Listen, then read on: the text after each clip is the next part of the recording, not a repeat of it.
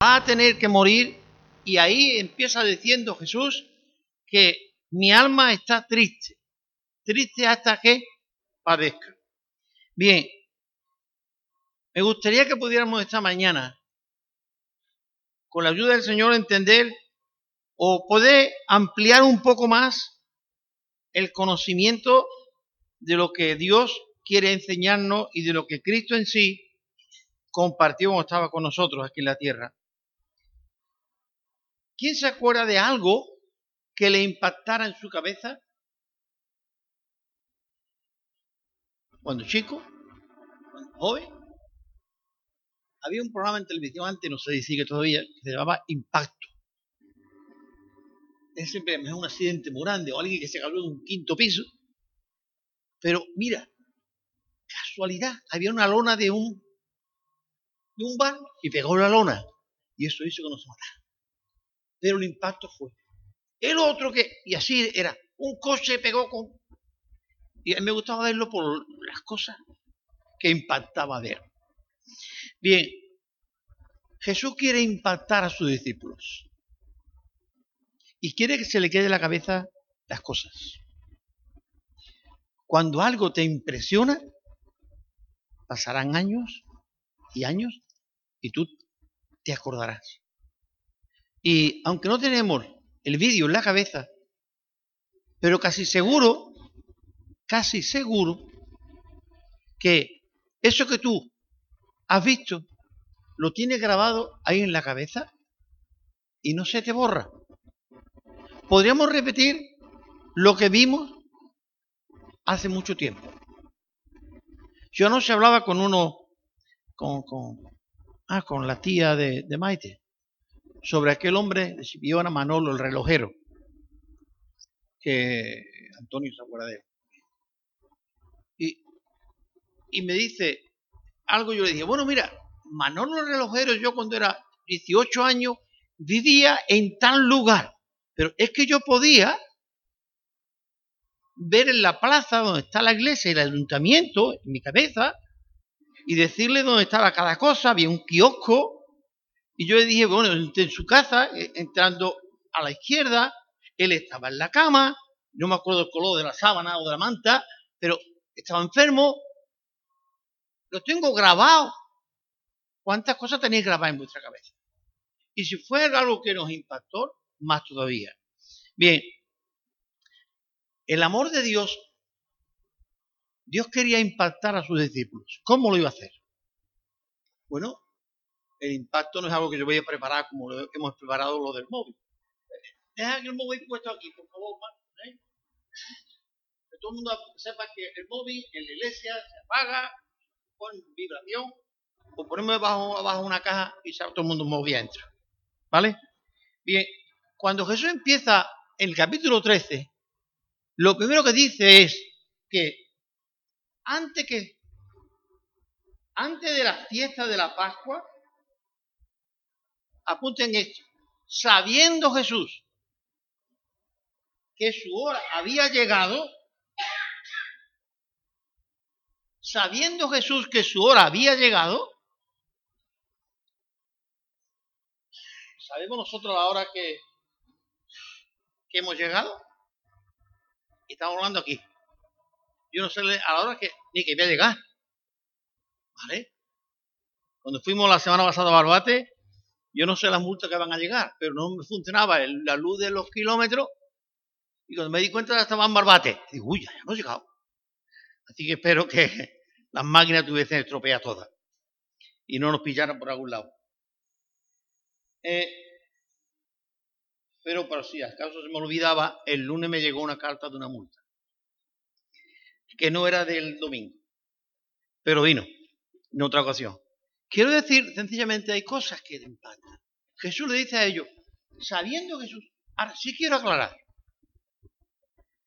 Cuando las cartas de Pablo se escriben, Pablo llevaba, con él a Lucas, ¿verdad? Siempre, pues, Lucas con él. No siempre hay un par de capítulos, tres más o menos, que no va Lucas con él. Pero a partir de ahí, Lucas va escribiendo los pasos que da Pablo. Dice, y llegamos a Éfeso, y llegamos a, Galacia, y nos salieron al encuentro los hermanos, y nos cogieron y nos apalearon, y nos, y nos, y nos, y nos, como si fuésemos aquí, yendo para el final, banco a banco, y cada uno de ustedes me dijeron, me hicieron una cosa. Hechos sucesivos. Estamos escribiendo sobre ahora. No estamos escribiendo de lo que pasó hace, como yo he dicho, cuando tenía 18 años. Hay detalles que los tengo, y otros no me acuerdo. Me acuerdo cuando con mi amigo Pepe empezamos a ir a, la iglesia de la calle Molinillo. Oye, me acuerdo, ¿ya? éramos unos pocos y empezamos a ir allí a la calle Molinillo. Yo me acuerdo de cómo era la gente vieja en aquella fecha, cosas que están ahí. Bien, vamos adelante. Jesús, sabiendo que su hora ha llegado, va a hacer un trabajo de profundidad entre ellos le va a llegar a lo más hondo de su alma. Porque ello, Jesús no vino para lucirse, Jesús vino para enseñarnos y en profundidad. Enseñarnos y en profundidad. Eh, la forma de amar de Jesús, nadie la ha comparado. Nadie la puede imitar. La palabra amor en Jesús se desborda. No hay con qué igualar. El amor de nosotros lo igualamos con cualquier cosa. Por ejemplo, decimos, mira, esta persona tenía un perrito, lo llevaron al hospital al hombre, el perro se echó en la puerta y se murió el hombre y como lo sacaron por otra puerta, el perro Ahí se murió de viejo en la puerta del hospital esperando a su amo. ¿Cómo quiere ir el perro su amo? Vamos a traducirlo. ¿Cómo amaba ese perro a su amo? ¿Cuánto de los humanos dejamos a nuestros mayores, a nuestros progenitores, o a nuestra descendencia muchas veces en algún lugar? Y no nos acordamos. El amor de Jesús es lo que no se puede comparar con nada. Bien, cuando llegó la hora, Jesús sabía cuándo era su hora. Si yo supiera cuándo va a ser mi hora, en fin, quizás me arreglaría un poquito con ustedes. Ya, mira, hermano, me equivoqué, te dije, en fin, arreglaría un poquito el terreno para cuando el Señor me llevara, pues, eh, saber seguro que voy para arriba. ¿Vale? Pero como yo no lo sé, me coge como prevenido. Ya, señor, que yo no le pedí perdón a Carmen. Con lo que le dije ayer. Ahora, señor, a ver si tú me dejas entrar o me dejas entrar porque yo... Bien, cuando llegó la hora, ¿cuándo llegó la hora de Jesús para tu vida? ¿Te ha dicho Jesús algo? ¿Ha hablado contigo algo el Señor hoy? Muy importante que tengamos claro. Jesús le llegó su hora y actuó. ¿Ha llegado quizá la hora de que tú actúes? ¿Qué hizo Jesús a partir de aquí, de este momento? Dice, como había amado los suyos, los amó hasta el fin. La hora de Jesús es un eterno presente. La hora de amar y de expresar nuestro amor es un eterno presente. No podemos amar por parcela. Hay horas de amar y horas de odiar. Es cierto que Proverbio dice hay tiempo de cantar, tiempo de bailar, tiempo de reír, tiempo de morir, tiempo de todo. Pero el de amar siempre es tiempo de amar. Cristo nunca, nunca, nunca dejó de amar a la manera que él amaba, ¿eh? Como él amaba, él nunca dejó de amar. Como amó los suyos, los amó hasta el final. Eh, ¿Qué podemos decir? Va Jesús. Le dicen que su amigo Lázaro ha muerto. Parece que hay un poco de Jesús aguanta allí tres días Y al cuarto día es cuando llega ya allí. Y ahora habla con las hermanas de qué manera amaba Jesús que cuando las hermanas están delante de la tumba llorando y mucha gente allí, Jesús llora. La identificación con la persona, la empatía que tuvo con ellos, pues le llevó a eso. Pero no solamente es ahí, Marta y María, es que cuando va llegando a Jerusalén, unos días antes, ¿qué ocurre? al ver la ciudad, vuelve otra vez la empatía. Es que es algo que llevo dentro. Yo he venido con este fin, con este propósito, y llora sobre el pueblo de Jerusalén. Pero quiero citar otro caso más. Está Jesús subiendo para el Calvario ya, bien con la cruz a cuesta o al lado de Simón, el que le llevaba la cruz, según que evangelista. Y hay mujeres por allí lamentándose y diciendo qué pena de hombre con lo bueno que era y lo van a matar. Y él le dijo, mirándola hacia ella, le dijo, no lloréis por mí, llorad por vosotras, por vuestros hijos. Sí, ¿de qué manera amaba Jesús? ¿De qué manera Jesús se identificaba con la gente y le mostraba todo su amor. Cuando dice aquí, como amaba a los suyos, los amó hasta el fin. ¿A qué tiempo se refiere? ¿El fin de la película? ¿El fin de esta vida? ¿El fin de cuando Él muriera en la cruz? ¿Dejó de amar cuando murió en la cruz? Él es el alfa y el omega. Él es el principio y el fin. Él no tiene principio. Y es el que dice en Corintios 13, al final, el amor nunca deja de ser. Y ahora permanecen tres cosas fundamentales. La fe, la esperanza y el amor. Pero lo que nunca se va a acabar es el amor. El amor no cambia de sustancia. El amor está hecho de una química de la naturaleza de Dios. Dios es amor en su esencia. Y esa esencia no cambia. Los productos que nosotros tenemos, aún hasta los de perfume, cuando lleva mucho tiempo, caduca y ya pierde su aroma de esencia. Y ya no vale. Cuando una cerveza se abre, al poco tiempo pues hay que tirarla, no sirve. Y otras mil cosas no huelen como era al principio. El amor de Dios por años de años, de miles de años, de millones de años si queréis, no ha cambiado. Y no cambia porque Dios es incambiable. Dios es Dios. El amor de Dios es muy significativo y puede llegar a donde nadie puede llegar. En este caso, hay algo que es muy interesante el Evangelio de Juan, por eso he citado antes, que Pablo llevaba con él a Lucas, con el cual iba de alguna manera siempre pues escribiendo lo que Pablo hacía. Pero ahora resulta que Juan escribe, nadie se pone a escribir los hechos de Jesús, ni iba con la libreta detrás de Jesús escribiendo, y nos encontramos a Bartimeo. Mira, Bartimeo, un hombre de 50 años, que era ciego. Dice eso. No, no, no hay ningún coronista, no hay coronista que vaya escribiendo lo que Jesús estaba haciendo. A los 50 años aproximadamente de, de muerto Jesús y resucitar, Juan,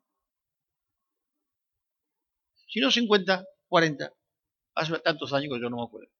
Pero hace, empieza Juan a describir cómo fue. Y cómo Juan con detalle describe lo que sigue. Que Jesús aquella noche, cuando estaban todos sentados a la mesa, se quitó la, la capa me quitó la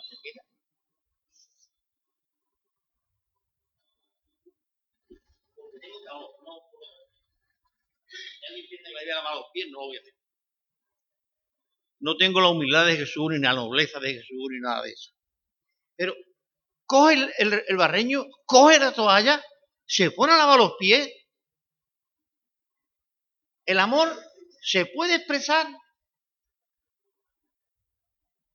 ¿Cómo expresaría Loida el amor?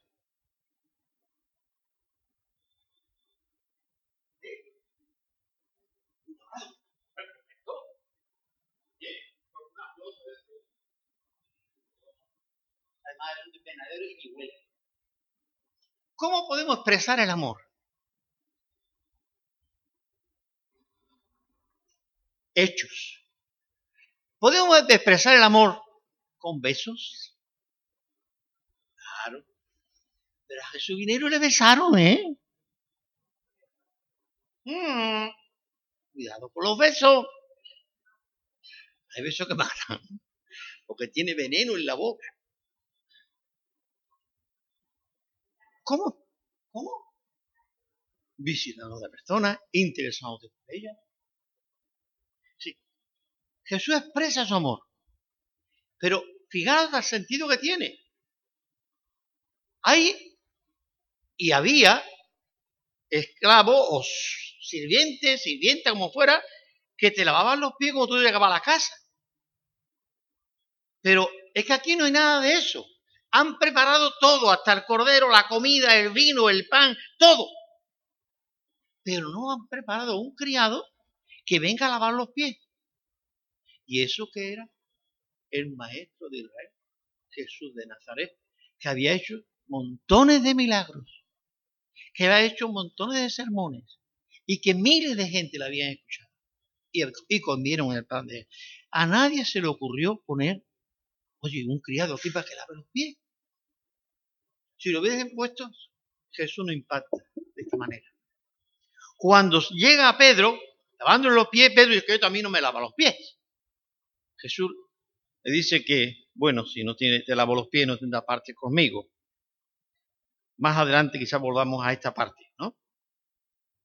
Cuando Juan describe esto, Juan es un muchacho, cuando estaba aquí, jovencillo, Juan lo describe ahora cuando tiene 90 años, en la isla de Pasmo, preso.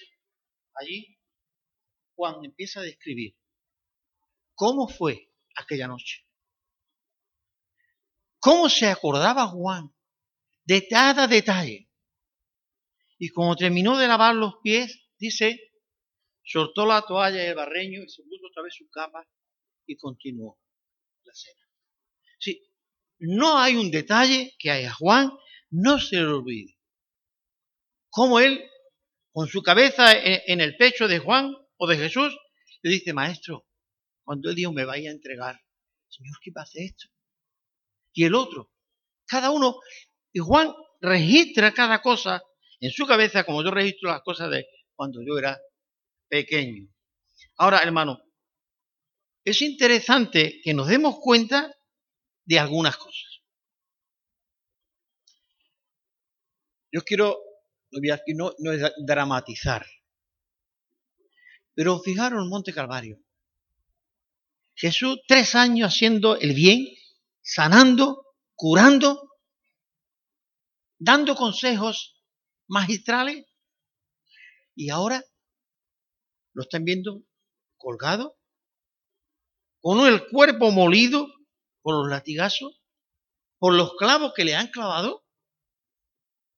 Y allí están. ¿Cuántos discípulos hay por allí? ¿Cuántos discípulos hay por allí en el Monte Calvario? Había uno. Por lo menos Juan.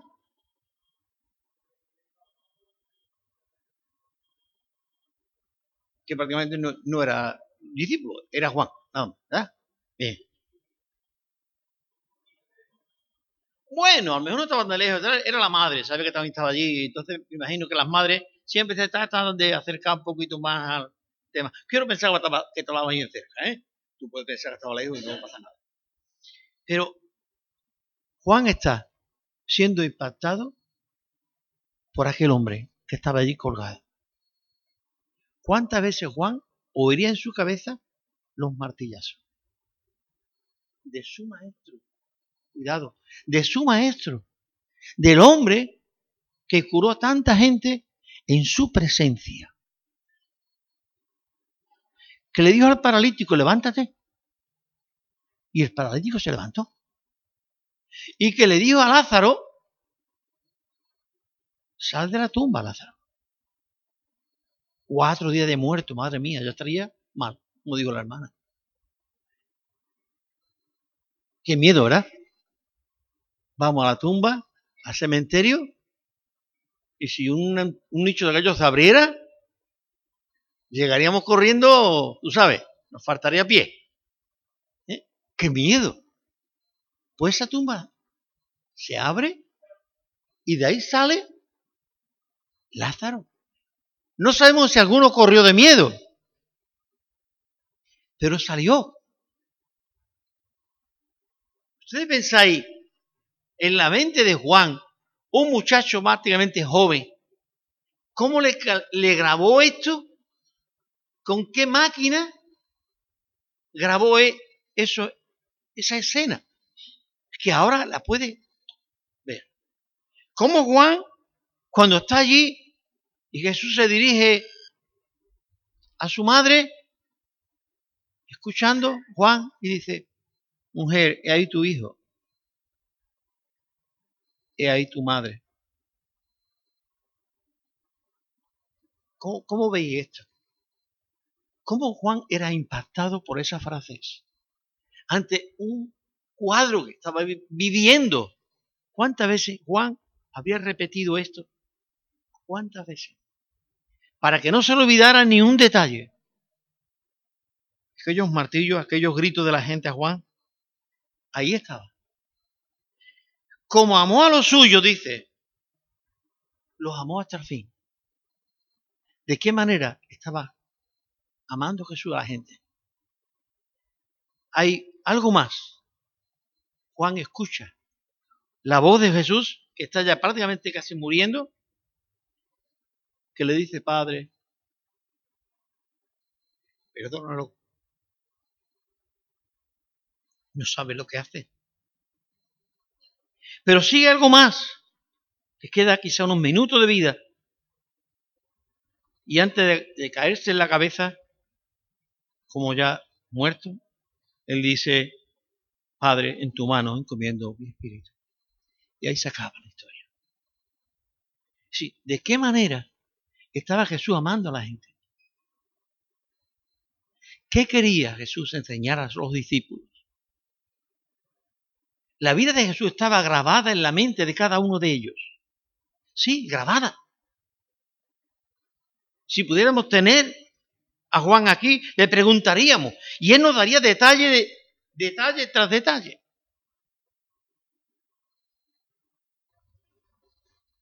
Hablando con Rey el otro día, Hablábamos de cuando arreglamos la salita allí de la calle Montero.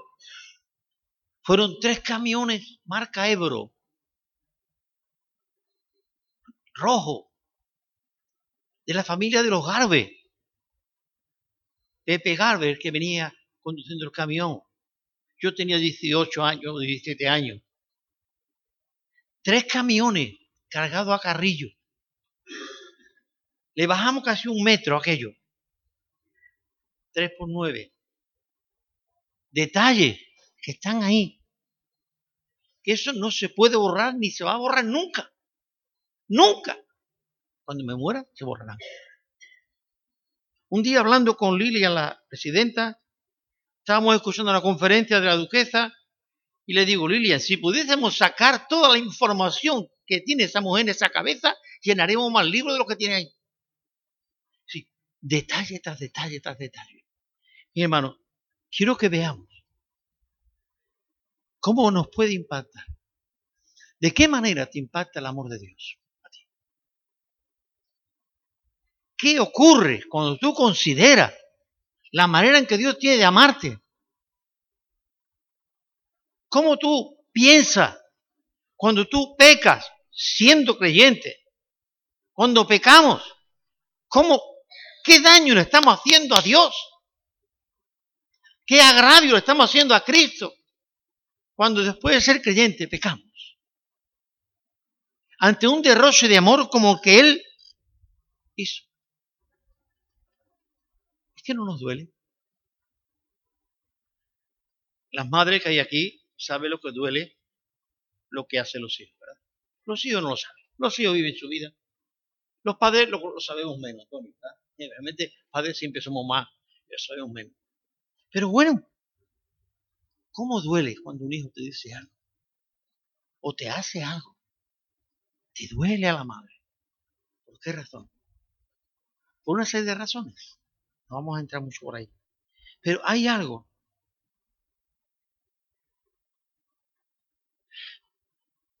Jesús quería enseñar a sus discípulos cómo tienen que amarse. Cómo tenían que amarse y cómo le iba a decir a ellos cómo tenían que amarse. Bien, yo escuché en mi tiempo cuando yo andaba con el tema de las drogas, algunos chavales decir, yo a mi hermano le tengo dicho que por favor que ni un cigarro y, y que no un porro porque yo estoy así porque yo empecé. ¿Tú estás? ¿Tú quieres enseñar a tu hermano? Tú tienes que dejarlo. Y entonces hablarle a tu hermano. Mientras tú estés colgado, por muchos consejos que le dé a tu hermano, tu hermano no se va a enterar. Tú tienes que limpiarte. Y como tú estés limpio y tu hermano vea que tú has podido, él no entrará. Quiero decir, ¿de qué manera tenían que amarse los discípulos? ¿Qué estaba haciendo Jesús para mostrarle a ellos cómo tenían que amarse? ¿Qué estaba haciendo? Según el capítulo 13. Se humilló. Su ropa, no voy a decir real, pero de que le hacía más importante que los demás, se la quitó. Se humilló. Lavó hizo el, servicio de servicio de ¿Cómo tenían que amarse ellos? Sirviéndose uno a los otros. Mira, la reflexión final dice, yo soy el Señor, el Maestro, ¿verdad? Ustedes me dicen Señor y Maestro. Pues fijar lo que yo he hecho. Como mínimo que no hagáis esto, no vais a tener parte conmigo. Bien, vamos adelante. Hay el Salmo 133, un salmo muy bonito. Yo lo voy a leer, un poquitín nada más, porque creo que es importantísimo que lo veamos y veamos la ilustración que está haciendo aquí. Y dice así el salmista. Mirad cuán bueno y delicioso es que los hermanos habiten juntos en armonía. ¿Por qué? Allí envía Dios, no, no, un poco antes, ¿no? Eh, es como buen óleo sobre la cabeza de Aarón que desciende con su barba y llega hasta el borde de su vestidura. Qué bueno es que los hermanos habiten juntos en armonía. ¿Qué quiere enseñar? ¿Qué es lo que quiere enseñar este salmo?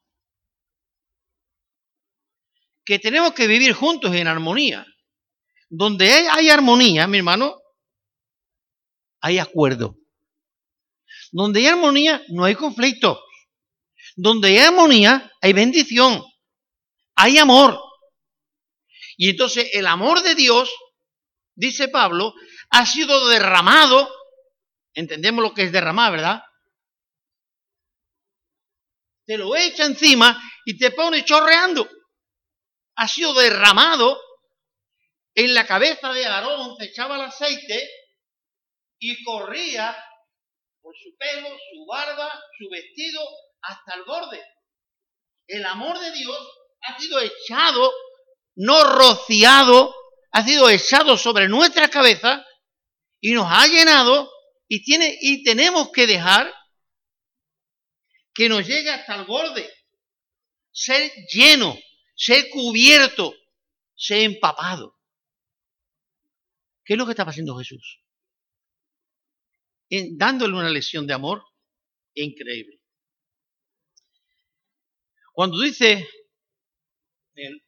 vuelvo otra vez al, 13, dice que como amó a los suyos, los amó hasta el final.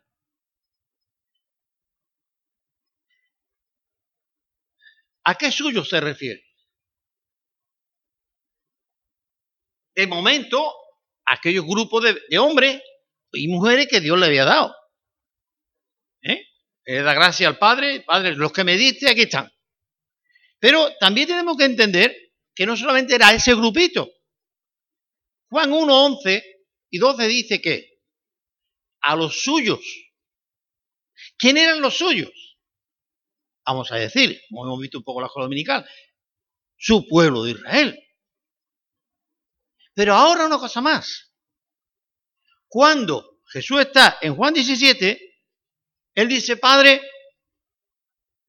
hay otras ovejas por ahí que hay que conquistarlas y traerlas al redil.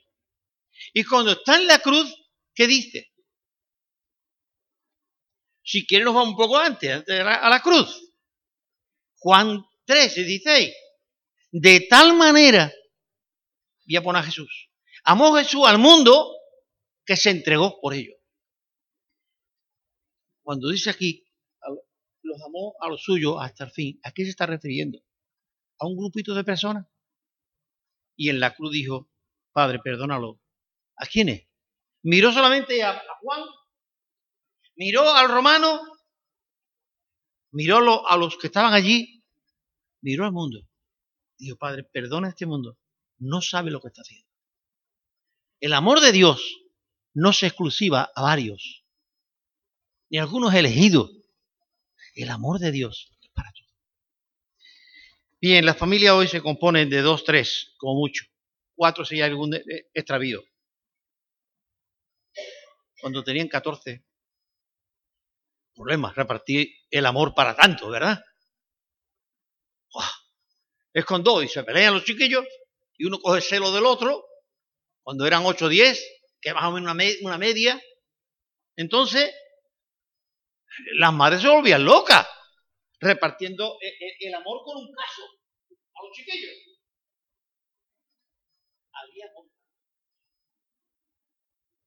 Quizá tapaba a tres con una manta, pero procuraba que los tres quedaran tapaditos. Si el amor se extendía, se estiraba el amor, a la vez que se estiraba la familia, se estiraba el amor. Dios no puede amar a uno Dios ama al mundo. A esa gente que no creen, está en la calle. Aquel otro que tampoco cree, Dios lo ama. Y como estaba en la cruz, lo estaba viendo. Padre, ese no sabe está haciendo. Vamos un poco más adelante. Eh, ¿Qué se hace? El reloj siempre tiene la culpa de todas cosas. En el programa yo dije, Juan, vamos a tener que dar la pila al reloj, porque siempre es nuestro enemigo en todo esto. Eh, Jesús le hace, vamos a saltarnos ahora al capítulo creo que 21 de Juan. Cuando estoy leyendo este pasaje, me viene a la mente qué razón o qué relación tiene Juan 13 con Juan 21. Y me gustaría que pudiéramos ver un poco la conexión entre Juan 13 con Juan 21. Donde Jesús va a encontrarse cara a cara con Pedro, el traidor, el que le negó, el que maldijo, pero el que también había dicho, cuidado Señor, cuando todos te abandonen, aquí está Pedro, dispuesto a dar la cara por ti, ¿vale? Cuando todo te deje, aquí cuenta conmigo, ¿vale? Bien, fue el único que sacó la espada para defender a Jesús eh, cuando vino Judas del beso. Hay que decirlo, ¿vale? Bien.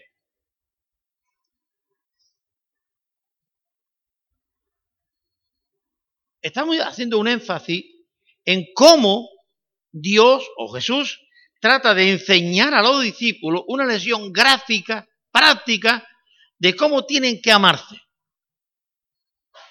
Cómo tenemos que amarnos los hermanos unos a otros. Bien, como yo os he amado, como yo os he hecho, así hacerlo vosotros. Bien, el día que Jesús se acerca a Galilea, al mar de Galilea, allí están los discípulos pescando, ya resucitado, ya está bastante relación con ellos, después de resucitado, ya los apóstoles le conocen. Eh, eh, aquel hombre que está a la orilla sentado allí, con una braza allí puesta y con un pescadito encima, les dice, oye, ¿tenéis algo de comer? Y dice yo, no, no tenemos pescado ninguno, pues no hay, pescado, esta noche no, no podemos ir a la hoja a vender pescado. Jesús le dijo, echad la red al otro lado. Y lo hicieron. Y se llenó. Automáticamente, ¿quién fue el primero que identificó a Jesús? ¿Sí? ¿Se acordó? Esto es igual lo que nos pasó también en el mar de Galilea un día pescando. Que nos dijo, echar la red al otro lado. Y la echamos y se llenó de pescado. Oye, este es Jesús. Pedro se quita su ropa o se pone su ropa, no sé, y se va a la, a la orilla. Allí está Jesús. Después de comer, tenía que ir a agape tan interesante con pescadito fresquito, más más fresco de la bahía, no puede hacer, ¿verdad? Saca, se lo come y empieza Pedro, o Jesús, a Pedro, una práctica, una práctica que yo tenía antes, cuando quería hablar con alguien, por ejemplo, con mi hermano Ángel, estábamos en la playa allí con toda la gente, decía, Ángel, vamos a dar una vueltecita. Vamos a dar una vueltecita. Que íbamos ahí hablando de la villa, del mar, de las algas. Yo tenía algo que decirle a Ángel. ¿Y qué mejor momento que este? Para darnos vueltecita. Tenemos que tomar café. Pedro. Pedro dice, ¿qué me va a decir Ya me conoce. Bueno, Jesús le dice a Pedro, Pedro, vamos a dar una vueltecita. Y en aquellos pasos que da le dice, Pedro, hay una diferencia en las tres preguntas, ¿eh? Pedro, ¿me ama más que estos? ¿Es amor tan especial? Porque la valentía que tú tenías conmigo, me mostraste aquel día, falló. ¿Me ama más que estos? Generalmente somos tentados a pensar lo mismo que le falló tres veces, le va a recargar tres veces. Para que Pedro se arrepienta de verdad. Si lo hubiese hecho dos veces, negado dos veces, le hace dos preguntas. Si lo hubiese hecho seis veces, le hace seis preguntas. Jesús no usa esas tácticas. Jesús va buscando otra cosa más. La segunda vez, Pedro dijo, Señor, tú sabes que te amo. Está, misma historia, ¿no? Como si Marco te dice, oye, ¿me amas? Tú lo sabes, mejor. Quiero llevar que haya una, florecita, Marco, te amo. ¿Tú sabes que te amo? Con pollo y flor. ¿Vale o no vale? Si alguien le hace falta una flor para, saber que Mario la ama, pues estamos arreglados. ¿verdad? Entonces aquí muy poca gente que ama. Sé que, ¿me ama? Señor, tú sabes que te amo. Pero sigue un poquito más para adelante, da otro pasito más. Y otra vez dice, Pedro, tú me amas. Este bueno, Señor, tú sabes que te amo. No había más, no había más nada que decir. No había más nada que decir. Sabes que te amo. ¿Vale? Relly, tú me amas. Tuviera que ver después de tantos años no me mata, ¿verdad? Tendría un monumento, tendría que hacerte un monumento para estar al lado sin amarme. Y la tercera vez, ya Pedro dice, mira Señor, no te digo nada. ¿Tú sabes que yo te amo. Yo te amo, Señor, yo te amo. Ahora dice, tú sabes que te amo. Jesús sabía, en Juan 13, uno dice, Jesús sabía el tiempo, sabía la hora y sabe la condición nuestra. Sabe lo que está ocurriendo en este momento, lo que tú estás pensando, Edenio. Jesús lo sabe. Entonces, no mientas. Yo te puedo decir, Señor, otra cosa. Tú sabes lo que yo estoy pensando. No quiero engañarte. Si tú lo sabes, Señor, ¿qué te voy a decir yo? Bien, vamos a ver qué es lo que yo encontré de relación Juan 13 con Juan 21. ¿Qué es lo que Jesús quería que Pedro le dijera? ¿Cómo ama tú a estos que antes dijiste, si estos te fallan, aquí está Pedro? ¿Vale? Y ahora Jesús le dice, Pedro, ¿me amas más que esto? ¿Cómo amas tú a esos que están ahí, Pedro? ¿Cómo los amas? ¿Por encima de ellos? Cuando todos te nieguen, aquí está Pedro, ¿vale? Cuenta conmigo. El único, el mejor. ¿Me amas más que esa gente? Pedro. Tú no tienes que amar así. ¿Cómo yo te estoy amando a ti, Pedro? ¿Cómo te amo yo a ti? Pues de esa manera que yo te estoy amando a ti, Pedro, es como tú tienes que amar a esos. No hay otra forma. Delante de Dios, solo Cristo es superior a nosotros. Todos somos iguales. Pero lo, bonito es que en el cielo sí va a ser así. En el cielo no va a haber diferencia. Nos vamos a amar todos, de los grandes predicadores hasta los pobres predicadores. Sí. De los grandes teólogos hasta aquel que dijo, y lo contaba siempre el profesor de la escuela, que un hombre del campo, canario, no sé de qué isla sería, sería Tenerife porque él era de Tenerife, que se convirtió y decía que las imágenes, imágenes eran ídolos. Pero él, por su cultura, decía, son ídolos. Y este hombre hablaba a toda la gente de que los ídolos que hay en la iglesia, que es decir, los ídolos, y un día fue el cura a verlo. Que dice, mire, por favor, no diga más. Ni diga más estas cosas.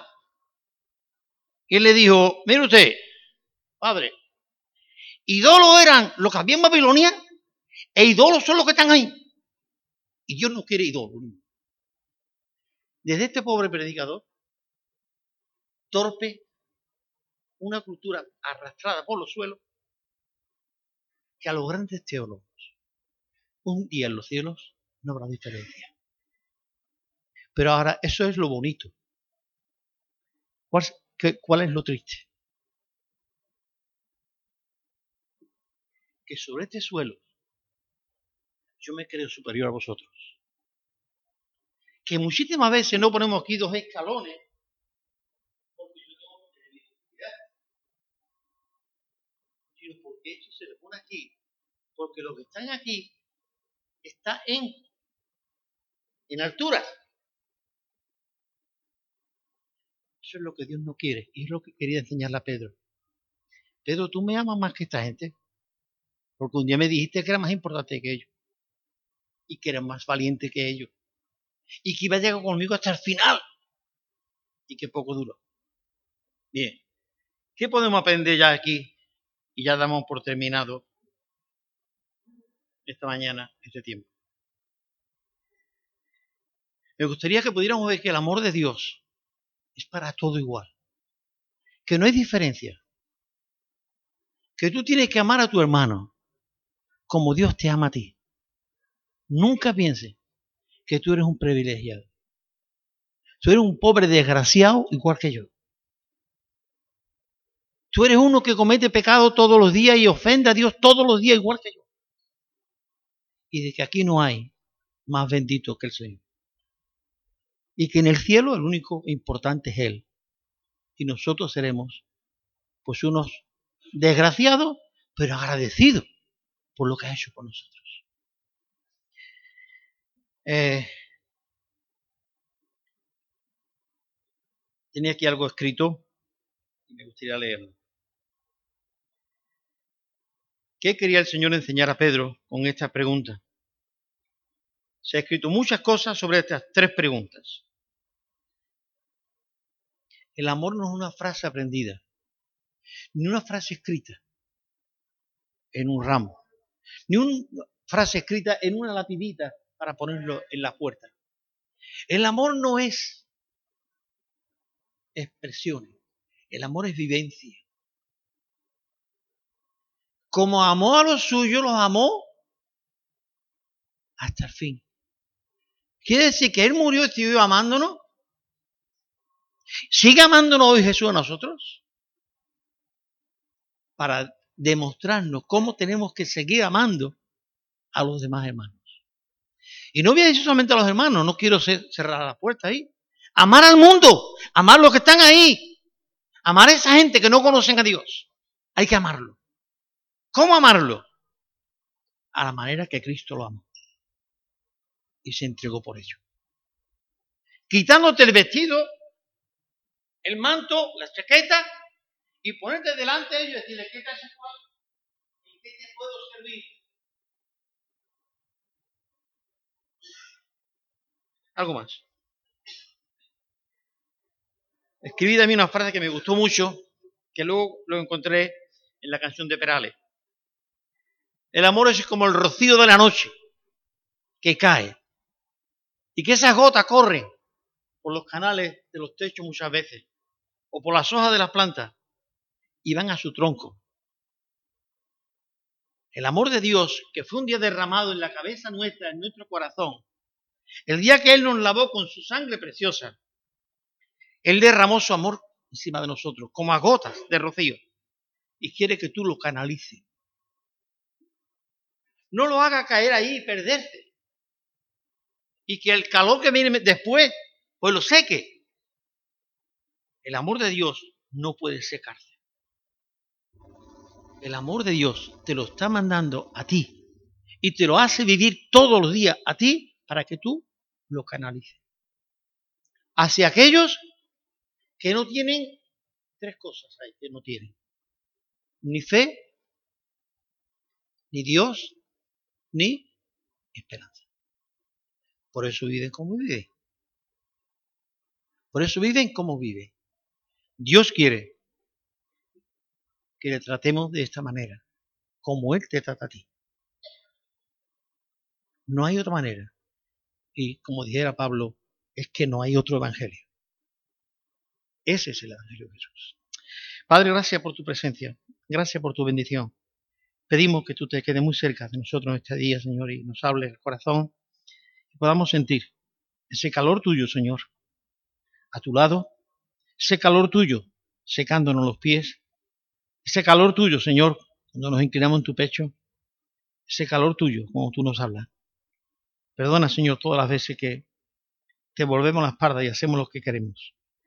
Y cuando lo vemos la espalda a un hermano o a alguien en la calle, perdónanos, Señor. Tú sabes, Padre. En Jesús te lo agradecemos, mi Dios. Amén.